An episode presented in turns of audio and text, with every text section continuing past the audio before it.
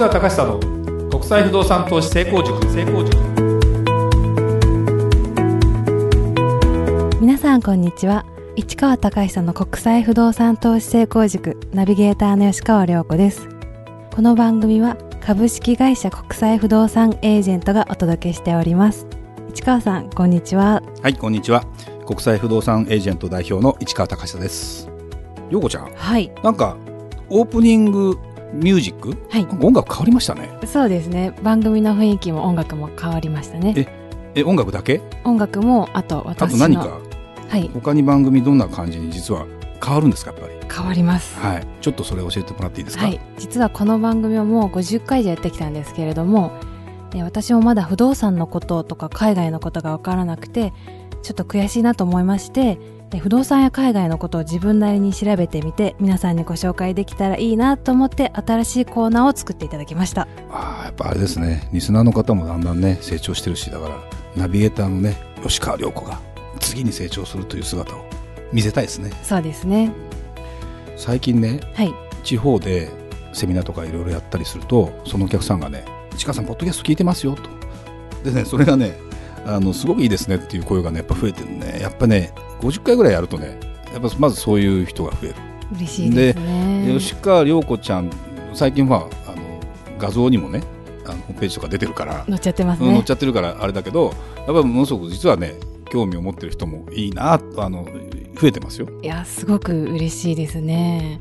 なんかもっとたくさんの方々に聞いていただいて楽しく活用していただけるよう私も気分一新頑張っていきたいと思いますので皆様改めましてよろしくお願いいたします。よろしくお願いします。それでは今日の番組始まります。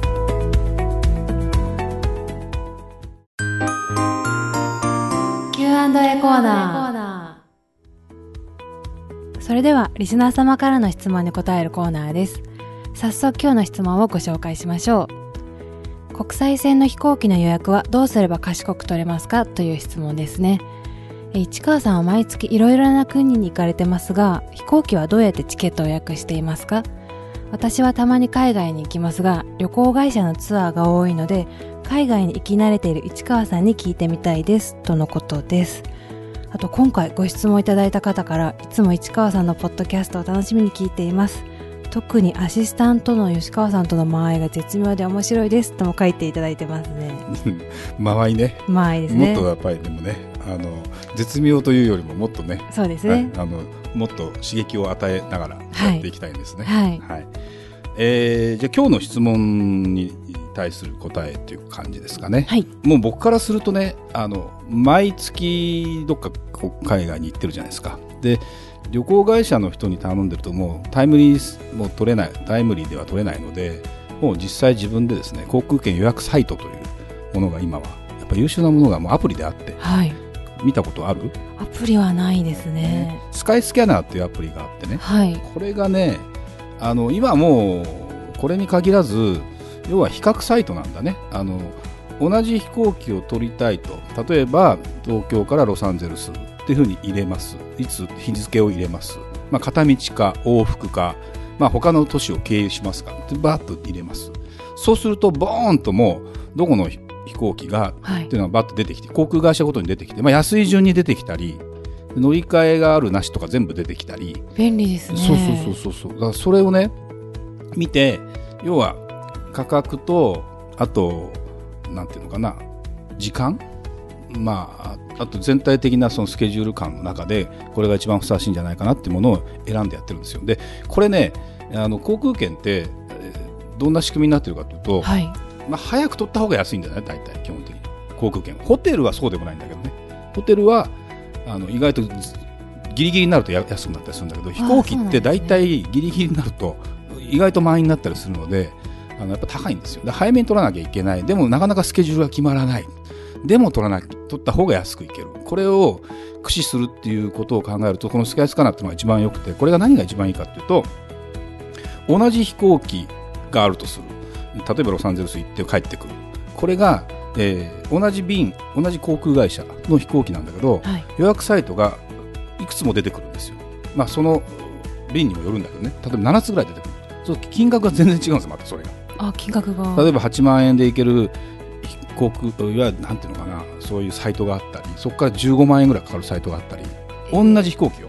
また。で同じ時期に取るのそうなんですね。でそれはあと自分の中で使い慣れてる使い慣れてないとかでその都度その都度そう使ってって、えーそこでサイトに入ってって予約をしていくっていうパターンになるのでまあでもどうでしょうね、まあ、僕はもう50代なんで本当あのなかなかこういうの使いこなせない人も多い中でいうとかなり使いこなせる方なんだけどそうですよまあ、ね陽子ちゃんぐらいの年だったらアプリとか別に抵抗ないよね。ないですね、うん、で今本当にあの価格 .com って知ってる？聞いたことあります、うん。あの要は価格比較サイト。だ例えば同じ商品を買うのにえーどのネットで出てるやつとかが一番安いかっていうのってもう何年も前もう結構前だよね。から流行りだしたじゃないですか、はい。まあ、それみたいなもんだよね。で例えばツアーとか旅旅行行くとかホテル取るなんかもどのサイトっていうふうにいきなり決めちゃうとそこのサイトの値段になっちゃうからそれ自体を比較するようなサイトから飛ぶというパターンになってる。んだからまあ一手間あるっちゃ一手間あるけどそこで見て判断してやるのが、まあ、まずは一つ一枚であとはあの複数の都市に行かなきゃいけない時ってあるじゃないですか。はい。ここ行っていきなり帰ってくると一番あの飛行機って効率がいいのは往復なんですよ。同じだって片道の飛行国際線はねはい。片道と往復って金額どのくらい変わると思う？普通にとって。結構変わるものなんですか？実はね往復の金額と片道の金額ってあんま変わらないだから片道ずつ取ったら倍になるっていうような下手すると。はい。そんな感じになるので高くなっちゃうじゃないですか。だということは往復でまず取るっていうことを考えなきゃいけない。でそれをつなぎで 3, 3箇所4箇所行きますって時につなぎで、えー A 都市 A の都市に行きます。B にも行きます。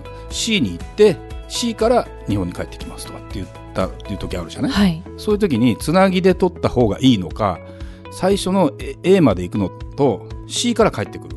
だから同じ往復じゃないんだけどこれ。複数都市っていうんだけど行った都市と帰ってくる都市は違ってもまあ大元の東京に帰ってくるのは一緒だとすれば、はい。まずそこでチケットを取って。で残りのやつは片道でつないでやるっていう手もある。でこれはねあの LCC ねあのローコストキャリアって要は格安航空会社はい。っていうのがもう、まあ、乗ったことないと思うけどやっぱり安いんですよ、まあ、日本なんかもあの新幹線よりも全然安かったり。あそうなんですね。そうそう。でアメリカとか、まあ、ヨーロッパとかあの、まあ、アジアもそうなんだけど結構もう頻繁に飛行機に乗るっていうことになるとやっぱり価格競争だったりもするので例えばねこの間ねどこだ？ロサンゼルスからラスベガス。はい。ロサンゼルスとラスベガスって近いんですよ。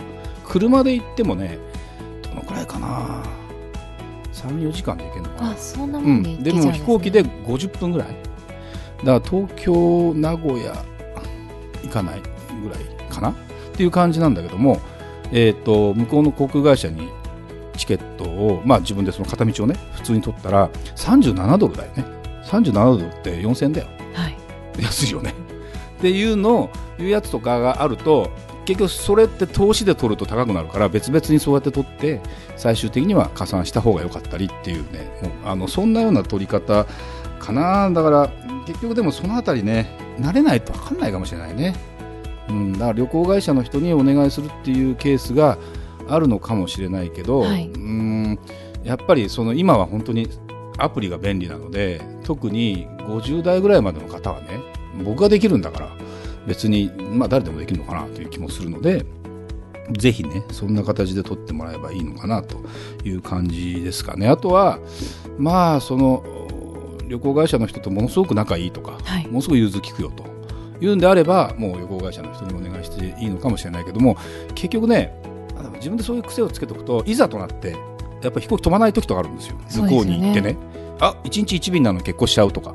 それがねあの瞬時にじゃあ他にどういう飛行機あるの？とかそういうものも全部自分でチェックできるのでそこでほら例えば旅行会社に電話するって言ったって時差があったりして捕まんないとかってあるじゃない？ものすごくストレスたまるからやっぱり、まあ、今の時代そういうのを使いこなしたもの勝ちというかね、まあ、そこにはあの手間賃も、まあ、自分のなんだろう判断になるのかもしれないけど、まあ、もし海外に行く機会があんまり多くないって言ってもそういうのをトライしてみた方がいいんじゃないかなっていう気はしますよね。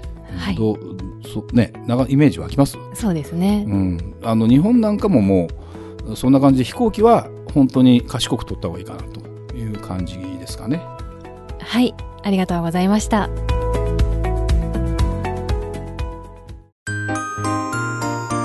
吉川良子の調べてみました。吉川良子の調べてみましたのコーナーです。えーこのコーナーは私、ナビゲーターの吉川良子が不動産や海外に関することをいろいろ調べて、皆さんにプチ情報としてご紹介できたらいいなと思って新設したコーナーです。前にも番組で言いましたが、えー私自身不動産のことはまだまだよくわかっていないですし、さらに海外には行ったことがないということでして、その私が自分なりに調べたことを皆さんにご紹介して、お役に立てていただこうというコーナーです。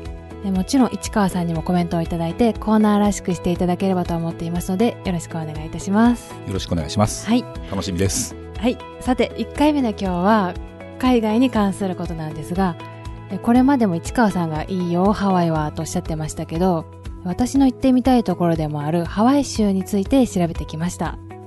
まず、アメリカ合衆国は50の州で構成されていますが、その中でも最後の州として加盟した州でもあるんですね。え1959年に加入したそうです。私が生まれる2年前。あそうなんですね、えー州都はオアフ島のホノルル市ですで、えー今オアフ島と言いましたがハワイ州に属している島々がありまして代表的なものはハワイ島マウイ島オアフ島、えーカウアイ島モロカイ島などの8つの島があるようですねあとその他100以上の小島からなるハワイ諸島のうちミッドウェー環礁を除いた全ての島がハワイ州に属しているとのことです。えー調べてみて初めて知ったのですが、飛行機でハワイへ行くとき、ワイキキとホノルルとかよく聞くんですけれども、この場所はハワイ島じゃなくてオアフ島にあるんですね、市川さん。そうです。これは私はちょっと知らなかったので調べてみてうん。なるほど。いやー、勉強になりますね。はい。はい。えあと、ハワイ州の公式言語は、英語とハワイ語だそうでして、1978年に憲法で承認されたとのことなんですけれども、ハワイ語ってどんな言葉か、市川さんご存知ですか？喋れるわけないじゃないですか、大体。まあ、現地の言葉まで喋れたらすごいよね。ねもう今、英語で必死なんですから、私。ね。そうですよね。えーハワイ州の人口ですが約13万人を超える人々が滞在されているとのことです、えー人種の構成なんですがなんとアジア系の方々が一番多いそうですね。約38%の人々がアジア系だそうで中でもフィリピン系日系人が大多数を占めるようですね。白人の方が多いのかなって個人的に思ったんですけれども約23%が白人の方とのことです。えーあとハワイ州に住んでいる大半がオアフ島に住んでいるようですね。僕はもうハワイは何回行ったかな、もうホノルルマラソンも走ったぐらいですから、まあ、でもでも10回は行ってないですけどね、はい。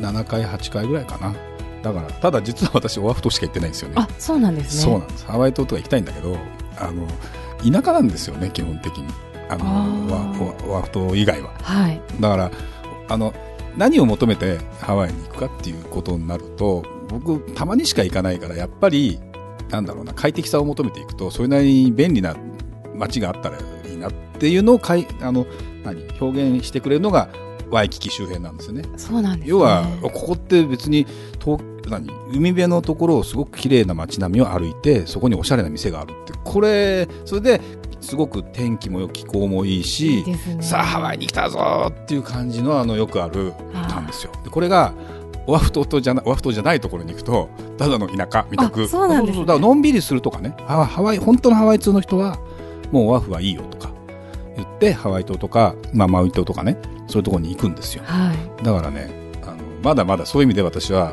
その本当のハワイ好きではないのかもしれないですね。なんとなくわかる？今の話。なんとなくわかります。うん。はい。だけどそのワイキキみたいな街ってそういう一つの島の中にそこまで発展したところって世界で探してもそんなないね。やっぱり規模も大きいし街もそのそこのワイキキ通りとかってものすごくやっぱりしっかりしてるしやっぱりなんていうのかな物価も高いんだけどね。あそうなんですね。だけど非常にいいよね、うん、だからねまずはハワイにね、ハワイ島に行っちゃうといきなりあれ、みたいな感じかもしれないけどね。うん、ですね。でもいいじゃないですか。こうやって調べるとね、はい楽しいですね、うん、勉強になると思うし、はい。やっぱりあの何かに興味湧くじゃない？いくらで行けるかって言ったらね時期を選べば割とやっぱり安く行けますよハワイって。あそうなんですね、うん、あのーまあ旅費だけで行けば10全部あれよホテルまで入れて123万円で一行けるんじゃないかな。なるほど。まあ高いか高いですね。な なるほどね。はい。うん。ということで今日は基本的なことを調べておさらいしてみました。市川さんこれからもこのコーナーをよろしくお願いいたします。はい。頑張ってくださいね。はい。それではまた次回お会いしましょう。ありがとうございました。ありがとうございました